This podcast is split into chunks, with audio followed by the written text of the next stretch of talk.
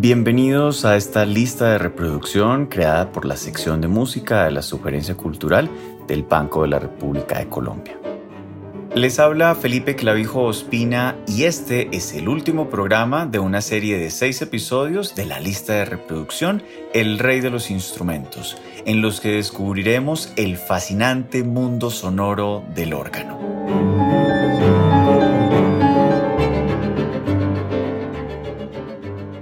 La relación órgano-orquesta es tan fascinante como singular, y a pesar de ello no ha sido muy frecuente y tampoco popular.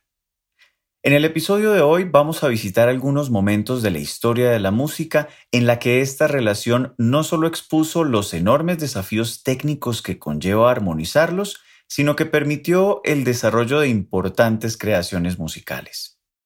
Desde la fría isla de Inglaterra, Georg Friedrich Händel fue uno de los primeros grandes maestros en aceptar el desafío de componer obras del género concertante para órgano y orquesta. El resultado fue una colección de seis conciertos catalogados Opus 4 y 7.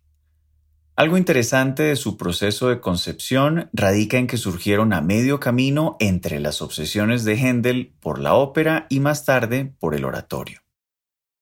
Como es bien sabido, Georg Friedrich fue ampliamente conocido en Inglaterra por ser compositor de óperas de estilo italiano, gracias a lo aprendido en Hamburgo y en sus viajes por Italia, que en un principio fueron bien recibidas, pero que pronto agotaron los beneficios de la novedad.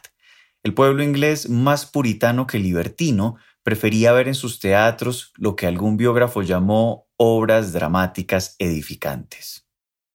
Händel, que no ignoraba esta creciente preferencia del público inglés, pero que tampoco renunciaba a su gusto por la ópera, se valió de su astucia como empresario de entretenimiento para retomar a través del oratorio esa seductora mezcla entre la dramaturgia, la música, lo sacro y lo profano, y de esta forma mantenerse vigente en los escenarios ingleses.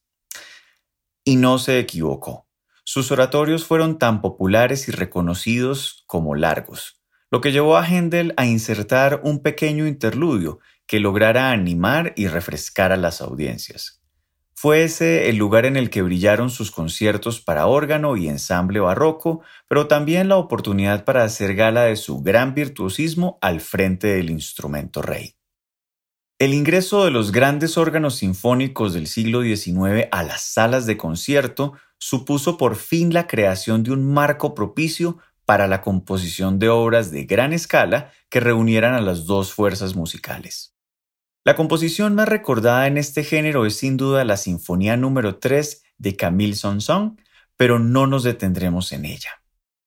Una propuesta muy diferente y ciertamente muy poco conocida es la planteada por Charles Villiers Stanford en su pieza de concierto para órgano y orquesta Opus 181. Aunque compuesta en 1921, solo fue estrenada casi 70 años después en 1990, pues la partitura fue rechazada por no menos de ocho casas editoriales europeas.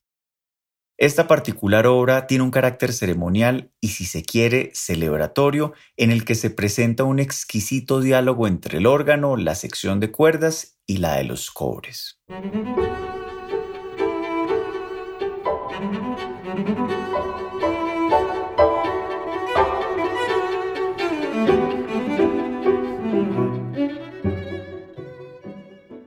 Por su parte, en los Estados Unidos, el órgano ingresó también a los espacios laicos y lo hizo con más fuerza que en ninguna otra latitud. En 1904, en la Exposición Universal de St. Louis, Missouri, una de las atracciones principales era una sala de conciertos que albergaba el órgano tubular más impresionante y moderno que la tecnología de la época permitiera lograr.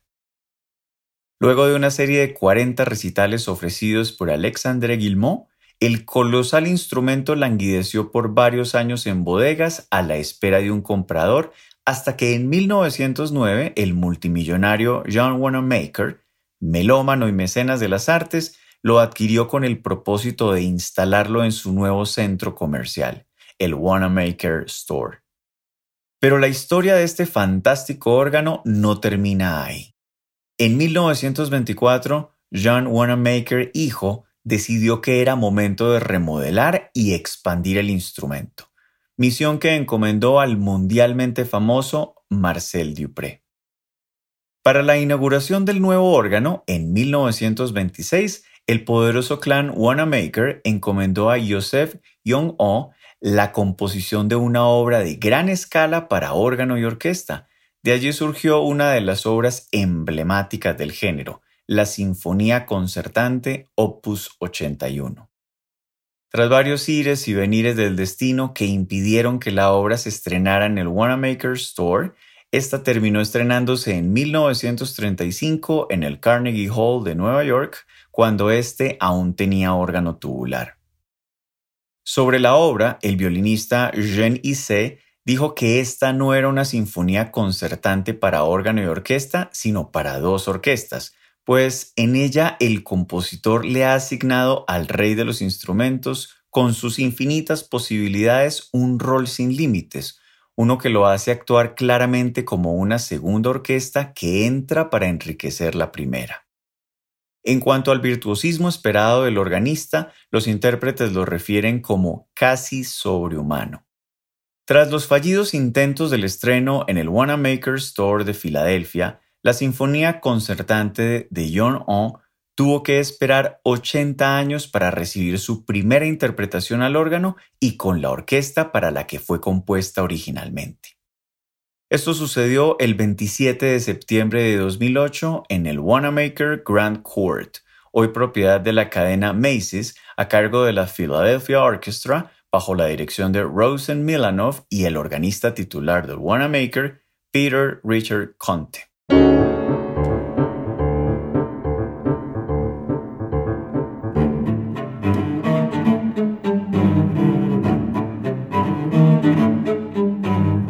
Los invitamos a escuchar la lista de reproducción El Rey de los Instrumentos, que se encuentra disponible en la cuenta de Spotify Banrep Cultural. La investigación y selección de la música de esta lista fue realizada por Nicolás Alexiades. Los estuvimos acompañando Felipe Clavijo Espina en la presentación y adaptación de este episodio, Jefferson Rosas en la edición y montaje y María Alejandra Granados en la producción. Toda la actividad cultural del Banco de la República se encuentra en la página web www.banrepcultural.org, en Facebook como Sala de Conciertos Biblioteca Luis Ángel Arango y en Instagram, Twitter y YouTube como Banrep Cultural. La música de este podcast es parte de Conversaciones, Variaciones para violín, violonchelo y piano, opus 32, del compositor Juan Antonio Cuellar, interpretada por el ensamble Lincoln Trio. Los esperamos en nuestro próximo episodio.